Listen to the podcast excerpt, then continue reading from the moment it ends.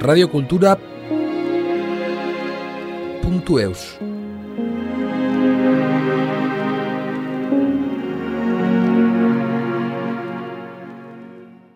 Pour la deuxième année consécutive, un groupe d'élèves du lycée hôtelier de Biarritz a recueilli une série de témoignages pour un projet de mémoire sur l'histoire de l'immigration. Ce projet se fait avec l'accompagnement de leur professeur d'histoire-géographie et la professeure documentaliste en partenariat avec le RAMI, réseau des acteurs de l'histoire et de la mémoire de l'immigration en Nouvelle-Aquitaine, et Radio Cultura. Dans cette émission, Claudie nous dévoile son parcours personnel ainsi que son quotidien au sein de l'association Etorkinekin.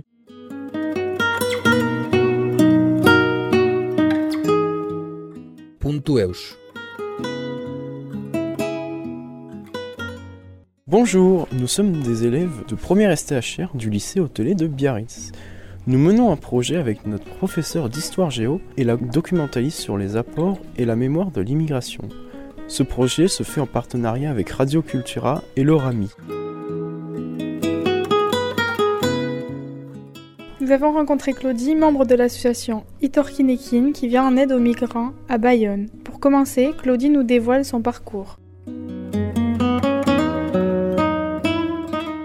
Bonjour, je m'appelle Claudie et je suis là au nom de l'association Etorkinekin, dont je fais partie depuis 2019. Etorkinekin, ça veut dire avec ce qui arrive, parce que notre association a pour vocation d'accueillir au mieux les personnes migrantes qui décident de s'installer dans notre région.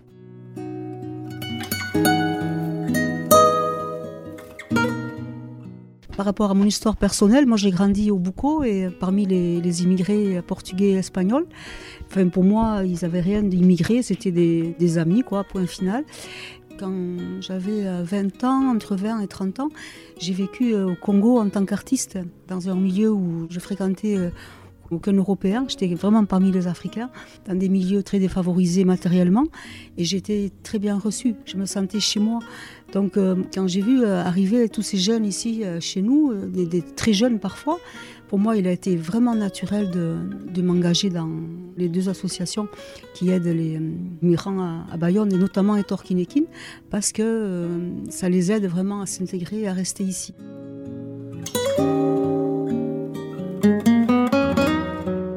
Je vivais quand même une assez importante crise euh, existentielle euh, ici. J'étais institutrice et je ne me sentais pas trop euh, en accord avec les valeurs de, notre société. J'avais vraiment besoin de découvrir autre chose. Et puis je venais de perdre ma, maman aussi. Et donc ben, je me suis mis en disponibilité et je suis partie et, j'ai beaucoup appris là-bas. J'ai déjà appris à me connaître et puis j'ai découvert d'autres façons d'être au monde. Jusqu'à présent, ça, ça me nourrit beaucoup.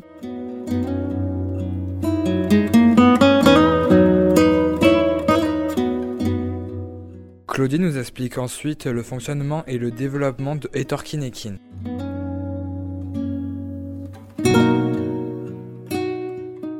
Alors avec Etorkinekin, il y a beaucoup d'actions très concrètes. Euh, c'est-à-dire il faut savoir qu'il y a beaucoup de jeunes qui arrivent dans notre région, euh, ce sont des mineurs. On voit parfois arriver des, gamins et des gamines, euh, des fois c'est 14, 15 ans.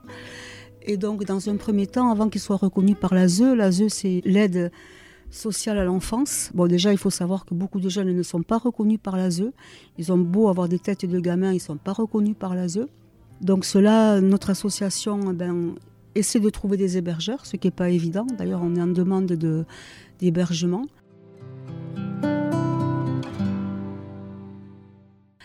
Ça d'une part, l'aide aux jeunes, et puis après l'aide à la scolarisation, c'est-à-dire qu'on va euh, payer euh, la scolarité de ces jeunes il y a une aide aussi pour qu'ils obtiennent euh, un minimum de papiers, par exemple le passeport, etc. Les frais des fois d'avocat, quoi d'autre encore Les hébergements, par exemple Merline, là, avec qui je suis venue, qui elle est majeure, c'est une personne adulte, elle est maman de deux petits-enfants, elle est maman seule, et elle, notre association lui paye un logement. Et il y a comme ça quatre personnes, dont majeures, dont l'association paye un hébergement dans notre région. Vous savez comme moi que c'est pas donné en plus du tout, c'est assez cher de se loger euh, ici au Pays Basque. Donc voilà, et aussi euh, leur donner de l'argent de poche, un minimum chaque mois pour s'en sortir. Notre association essaie de subvenir aux besoins euh, les plus essentiels à la fois des mineurs et des personnes majeures.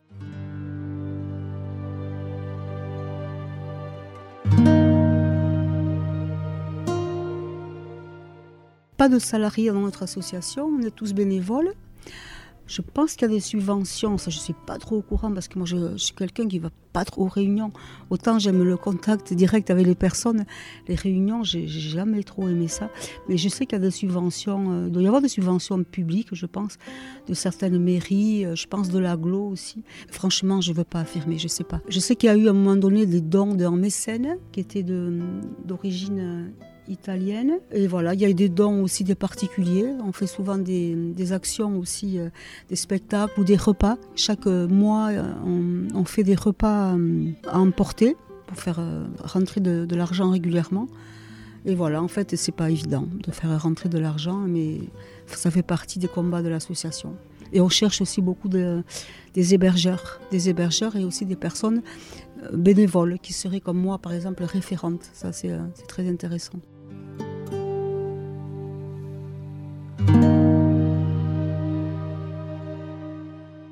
Il y a le centre euh, d'accueil, la Paucha, au Quai les Ceps à Bayonne. En général, les, migrants arrivent là, et donc euh, là, ceux qui veulent rester, ils entendent parler des Torkinekin, soit par la CIMAD aussi, des fois, ça c'est l'association qui les aide pour les papiers, par l'association Diakité aussi, qui est représentée ici par Lucci, c'est euh, une association qui aide les personnes de passage, et voilà, c'est beaucoup le bouche à oreille.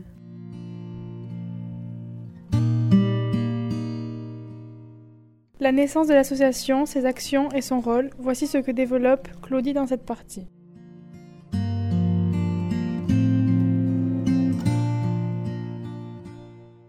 elle est née dans le contexte des années 2018 où il y a eu euh, énormément de, migrants qui sont arrivés. Il y a eu une grosse vague migratoire en 2018 enfin, qui s'est accélérée. Il y en avait déjà avant, hein, l'association est, née à ce moment-là. Le référent, c'est-à-dire, c'est, euh, je suis le contact entre la personne et puis l'association, et aussi des fois les, services sociaux. Par exemple, Merline, je vais l'accompagner euh, chez l'assistante sociale euh, pour les rendez-vous au CCAS, pour voir ce à quoi elle a droit.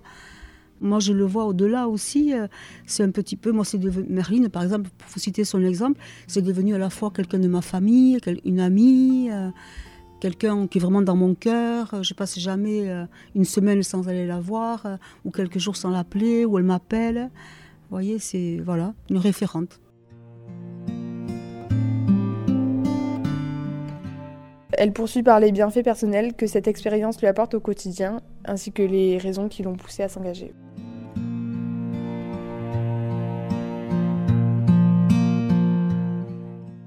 Pour moi, c'est vraiment la vraie raison pour laquelle je me suis engagée.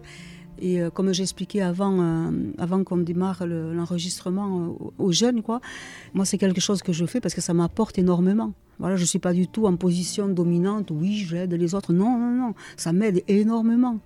Et des fois, euh, j'ai pas le moral, mais de, les rencontrer, je vois les difficultés qu'ils traversent. Ils sont encore capables de, rire, de sourire, d'avoir de, l'humour, d'être résilients. Pour moi, ça m'apporte énormément. Je ne peux témoigner que de, cela aussi aux jeunes. C'est une grande aide d'aider les autres aussi, puis d'écouter un petit peu d'autres histoires. Et de voir les parcours de ces jeunes, c'est souvent exemplaire, quoi.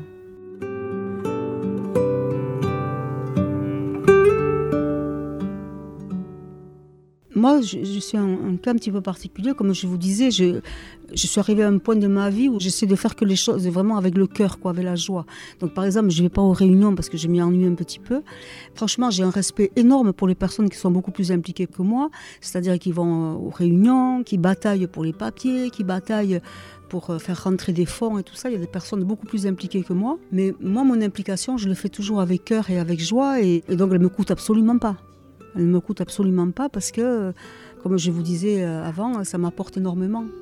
Et en dehors de Merline, je vois pas mal de jeunes dont j'ai été référente. Je les vois, on va au cinéma, au concert, euh, au restaurant. Et j'aime bien vraiment instaurer un rapport tout à fait naturel, comme avec euh, de la famille ou des amis, quoi, avec toutes ces personnes-là, parce que je les considère comme telles.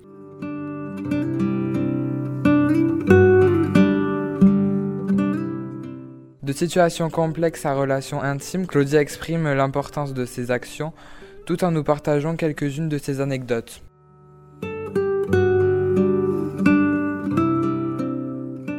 ça donne beaucoup de joie et puis ça me rappelle une, phrase là qui me semblait un peu hermétique quand je l'avais écoutée pour la première fois, mais cette phrase est dit L'amour seul connaît le secret de s'enrichir en donnant. Mais c'est vrai que tout l'amour qu'on leur donne à ces jeunes, eh bien, il s'enrichit énormément. Enfin, ça nous enrichit énormément parce qu'on voit que ça les rend heureux et puis que ça sert aussi la société française. Parce que c'est des jeunes qui ont euh, à la fois le savoir-faire tel qu'ils apprennent ici euh, par les patrons, mais aussi ils ont la débrouillardise que c'est souvent euh, nous on a oublié parce qu'on grandit trop dans le confort et dans l'assistanat. Que eux, bon, ils, se débrouillent depuis très jeunes, quoi.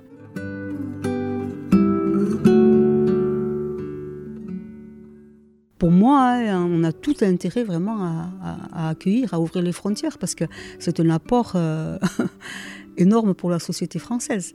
Et c'est un apport pour eux, bien évidemment. Et à mon sens aussi, on leur doit au moins ça, vu ce que, tout ce que notre pays, notamment, a, pompé dans l'Afrique. En richesse euh, du sous-sol et en richesse humaine. Nos deux guerres mondiales et l'esclavage et le colonialisme. Mais ça, c'est notre sujet. mais qui est lié.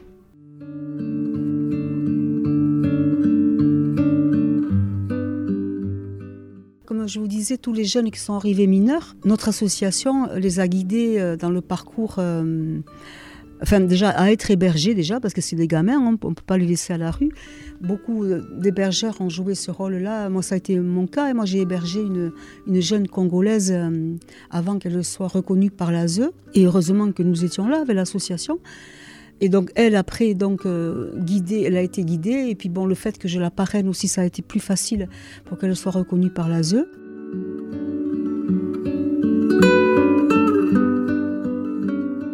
Il y a les cas aussi de, certains adultes qu'on va aider à s'intégrer. Donc après, des fois, ils, réussissent à avoir les papiers en prouvant une certaine durée sur le territoire français. Et il y a eu aussi le cas, euh, je ne sais pas si vous en avez entendu parler, de deux personnes, Adama et Martial.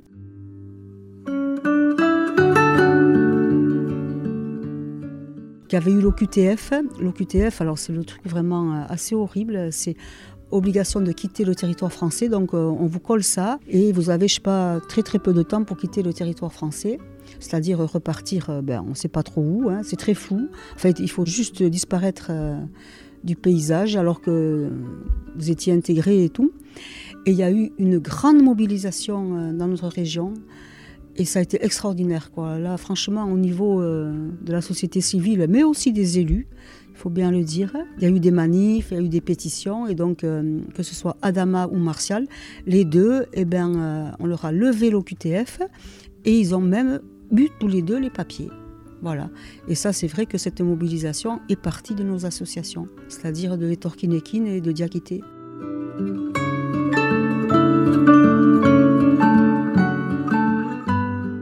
Je vais vous raconter euh, un truc tout frais. Euh, samedi, euh, et un jeune. parce qu'au début, dans Etorkinekin, au tout début, j'étais, avant d'être référente, j'étais à l'accueil, c'est-à-dire quand les personnes arrivaient, au début, il y a eu pas mal d'hébergeurs qui se sont présentés euh, naturellement. Et donc, euh, j'allais chez les, à l'intérieur du Pays Basque, des fois, ou, euh, sur Bayonne, Biarritz, etc., aller rencontrer les jeunes, mais qui venaient d'arriver, genre, depuis une semaine ou quelques jours seulement.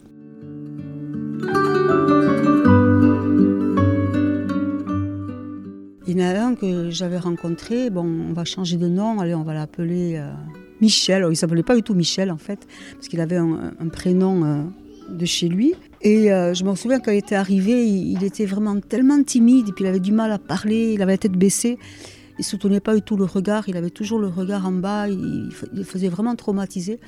Il avait beaucoup de boutons, il avait vraiment, vraiment, on sentait un jeune très très meurtri quoi. il m'avait raconté euh, sa traversée qui avait été extrêmement difficile.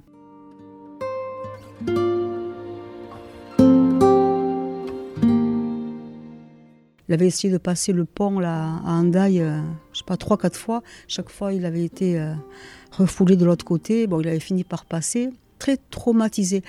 Et ça, c'était en 2019, on va dire.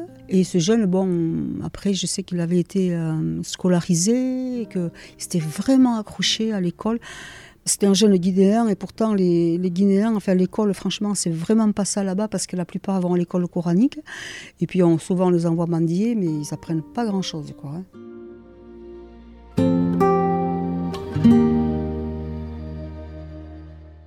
Donc, euh, ben, lui, c'était son cas aussi, mais il s'est vraiment, vraiment, vraiment accroché.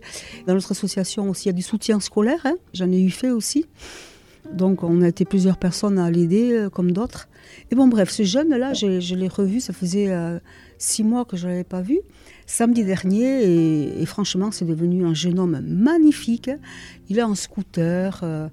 Il vient de me dire qu'il avait une copine là, et puis que bon, ça n'a pas marché, mais bon, normal quoi, pas du tout. Euh, on voyait que vraiment, effectivement, il était tout à fait épanoui, qu'il avait pas mal de potes, que souvent le samedi soir, il partait danser, et surtout, euh, eh ben, il s'apprêtait à devenir électricien, quoi, c'est pas rien.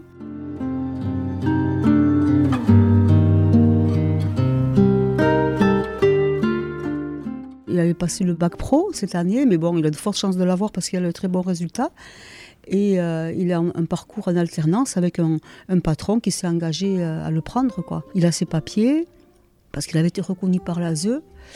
Voilà, après il y en a un autre, la même chose hein, que j'ai connu vraiment au tout début. Pareil, eh ben, euh, qui est maintenant plombier.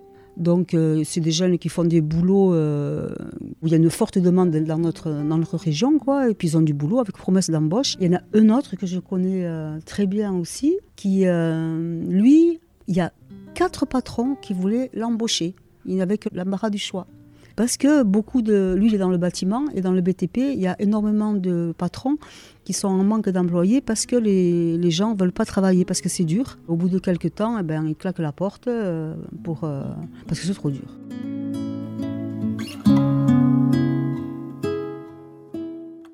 Que eux, ben, ils s'accrochent. Non seulement ils s'accrochent, mais ils bossent bien. Ils veulent vraiment réussir leur intégration ils ont besoin d'argent, ils n'ont pas le choix, ils n'ont pas de famille derrière pour pourvoir leurs besoins. Ils n'ont aucune aide ni de l'État ni de quoi que ce soit. Donc ils bossent, ils bossent et puis ils ont aussi euh, de l'argent à envoyer souvent aux, mamans qui sont souvent isolées là-bas pour aider les petits frères et les petites sœurs. Donc lui c'est son cas et donc euh, voilà, il a une promesse d'embauche lui aussi avec un CDI à la clé. Donc c'est des anecdotes comme ça que j'ai à raconter, quoi, vraiment des gens euh, qui, par leur mérite, leur intelligence et puis aussi beaucoup de volonté, ils s'intègrent et ils travaillent.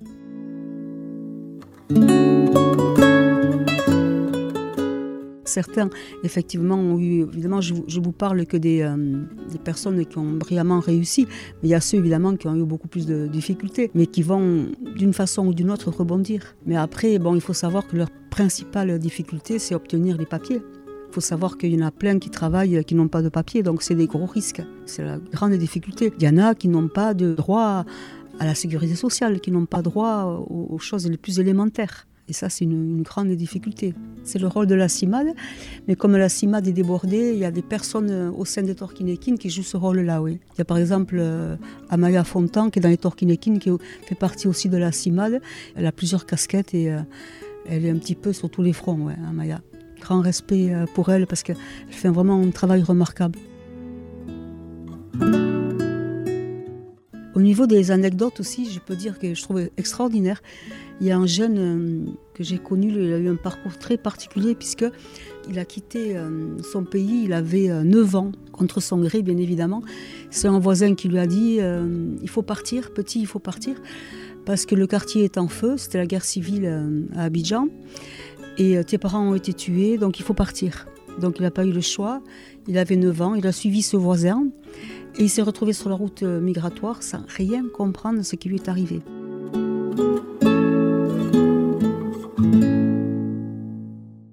A grandi, euh, il a passé son adolescence sur la route migratoire avec tous les traumatismes euh, qui vont avec. Il est resté, je ne sais pas combien de temps au, Maroc.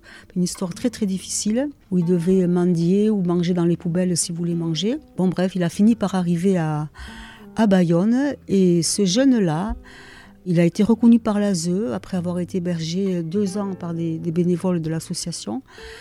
Et ce jeune-là, c'est extraordinaire quand même parce qu'il travaille, il a travaillé dur, il a réussi à s'intégrer, aller au-delà de toutes ses blessures, ses traumatismes. Et là, c'est la troisième fois qu'il repart dans son pays quand même.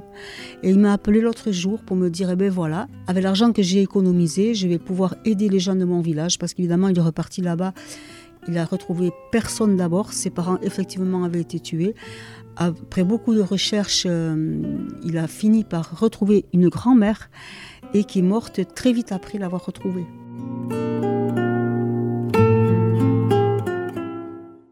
Donc il est reparti sur la tombe de sa grand-mère. Et là, une troisième fois, il est reparti dans le village où il a retrouvé sa grand-mère pour aider les gens là-bas, c'est-à-dire des gens qu'il ne connaissait pas. Parce qu'il sent comme une dette par rapport à ces gens-là, enfin, ou plutôt quelque chose de, qui a trait à la réparation. Je trouve ça tellement admirable. Oh, je suis tellement en admiration devant, euh, devant le cœur de, de ce jeune, quoi un cœur meurtri qui, est capable de donner encore comme ça. Vous voyez, c'est ce genre de choses, moi, ça m'apporte énormément. Et je peux que témoigner de ça, quoi, que franchement, des fois, les, les humains, c'est magnifique, quoi. Voilà. Et on trouve cette beauté là où on s'attend le moins.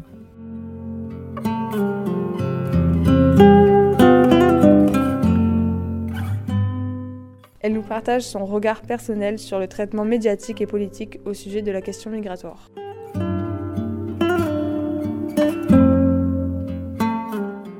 Moi, ça fait longtemps que j'écoute plus les médias parce que tout ce que j'entends euh, me, met très en colère et m'attriste. Donc, euh, mais j'entends effectivement, d'après ce qui m'est rapporté, que ce qui est raconté dans les médias, c'est assez honteux, quoi, et pas du tout, ça ne reflète pas du tout la réalité concernant l'immigration, parce que nous, enfin, on les côtoie. Je côtoie beaucoup de migrants et pour moi, ils rentrent pas du tout dans tout ce qui est raconté dans les médias.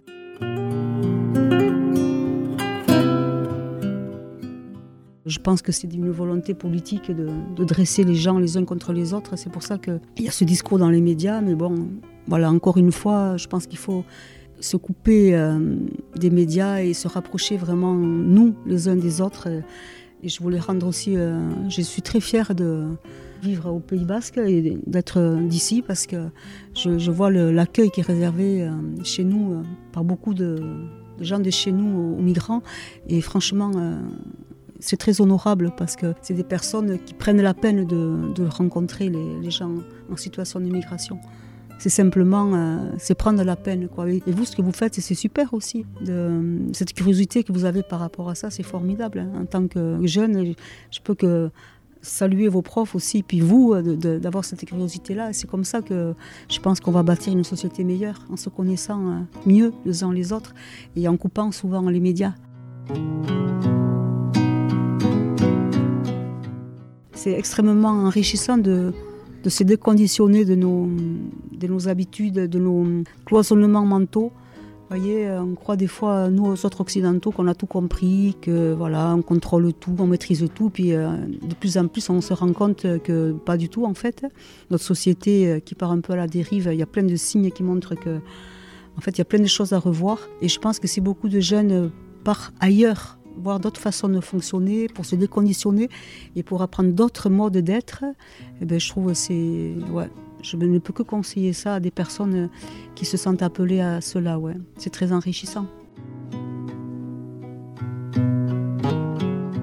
Elle évoque les difficultés auxquelles elle a dû faire face lors de son engagement, qu'il soit temporel, émotionnel ou bien administratif.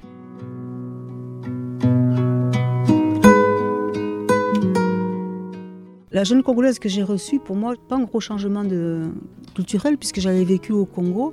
Et puis je, parle euh, pratiquement, euh, ouais, je parle sa langue, quoi. Donc euh, Enfin, elle parle français très très bien aussi, mais c'était euh, un plaisir quoi, de, de la voir à la maison. Bon, après évidemment, il y avait des limites à poser, comme avec tous les jeunes, je pense. Hein. Quand on a un ado à la maison, il y a des limites à poser, euh, normal quoi. Et elle, ça a été le cas aussi. Euh, la musique que tu écoutes, j'ai pas forcément envie d'écouter ça, donc si tu peux la mettre un peu plus doucement, essaye de, de mettre tes affaires là et pas ailleurs, de de ranger une fois que tu as fait à manger et tout ça. Enfin voilà, quoi, poser des limites, puis auxquelles elle s'est adaptée très très bien. Et ça a été très chouette, oui, une très belle expérience. D'après ce que j'ai entendu, les, les, hébergeurs et hébergeuses ont, été ravis de l'expérience. Pas tout le monde, hein, je ne vais pas mentir non plus. Hein. Il y a eu des expériences plus difficiles, mais la majorité quand même, ça a été euh, très enrichissant de part et d'autre.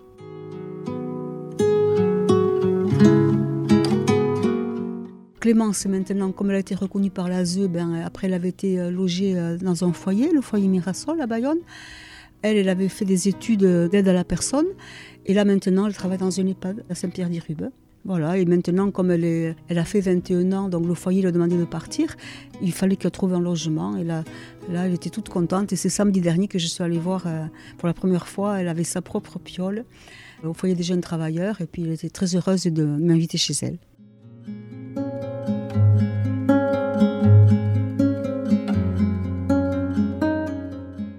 Moi déjà, je crois que la première chose, il faut écouter.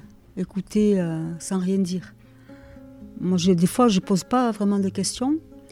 Je n'ai pas vraiment cette euh, curiosité, mais simplement, je sais pas, passer des moments avec eux. Et lui, par exemple, je lui avais dit, tu sais, si tu veux, moi j'aimerais bien écrire ton histoire, je la trouve tellement magnifique.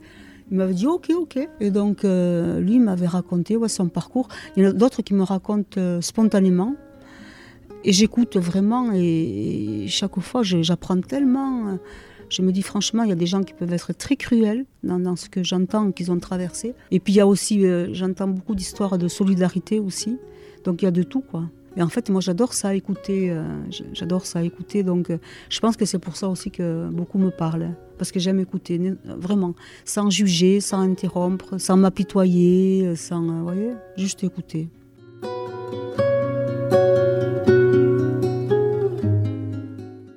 Si vous voulez, c'est à la fois des histoires traumatisantes, mais c'est des histoires aussi de, guérison, de résilience. Je vous ai cité l'exemple de ce jeune qui est parti à l'âge de 9 ans. Et là, il a, il a, il a 21 ans, donc il est très jeune, quoi. Et euh, ça fait trois fois qu'il repart.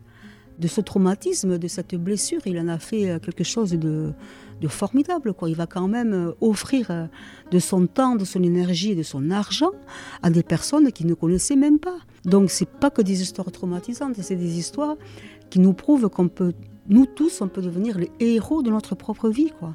Pour moi, c'est des personnes euh, qui auraient pu être des victimes, qui en fait qui sont des victorieux. Des héros, hein, franchement. Hein, pour moi, honnêtement, je les vois comme ça, quoi. Certains, ceux qui s'en sortent, euh, c'est tellement courageux. C'est certes des histoires de traumatisme, mais pas que.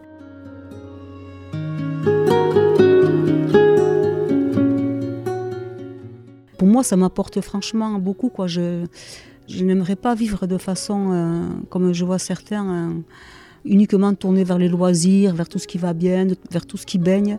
Tout ça, ça m'ennuie un peu, à vrai dire.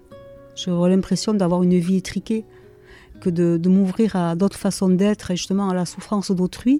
J'ai l'impression d'être vraiment à ma place. Parce que nous tous aussi, on souffre. Moi aussi, je souffre. Enfin, nous tous, si on se confie vraiment, on a tous nos, peines. Et en fait, euh, de s'ouvrir des fois à, la souffrance de l'autre, ça permet aussi de, d'avoir beaucoup de compassion et de se dire, eh ben voilà, c'est naturel.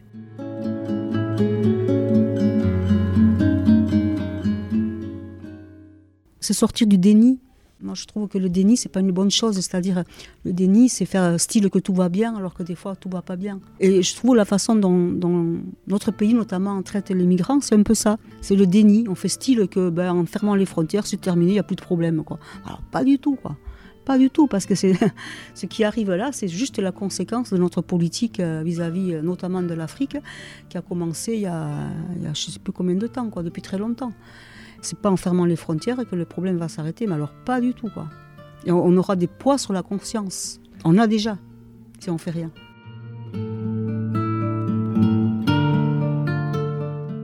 Mon rêve, c'est comme nous tous, quoi. C'est que, je vais paraphraser la, la phrase de Martin Luther King, c'est qu'on vive enfin comme des frères et des sœurs, sinon on va tous mourir comme des abrutis.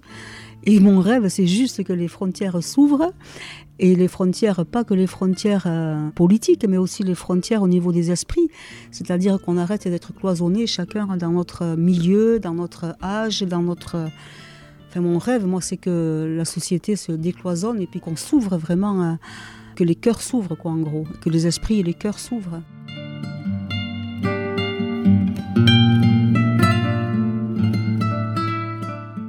remercions Claudie de nous avoir livré ce témoignage touchant et instructif. Il nous a permis de prendre conscience de la nécessité du bénévolat, des bienfaits que cela apporte dans nos vies, mais surtout dans celles qui en ont besoin.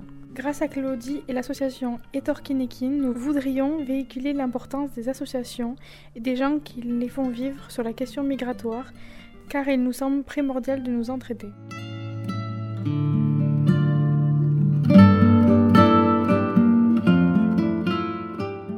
Radio Cultura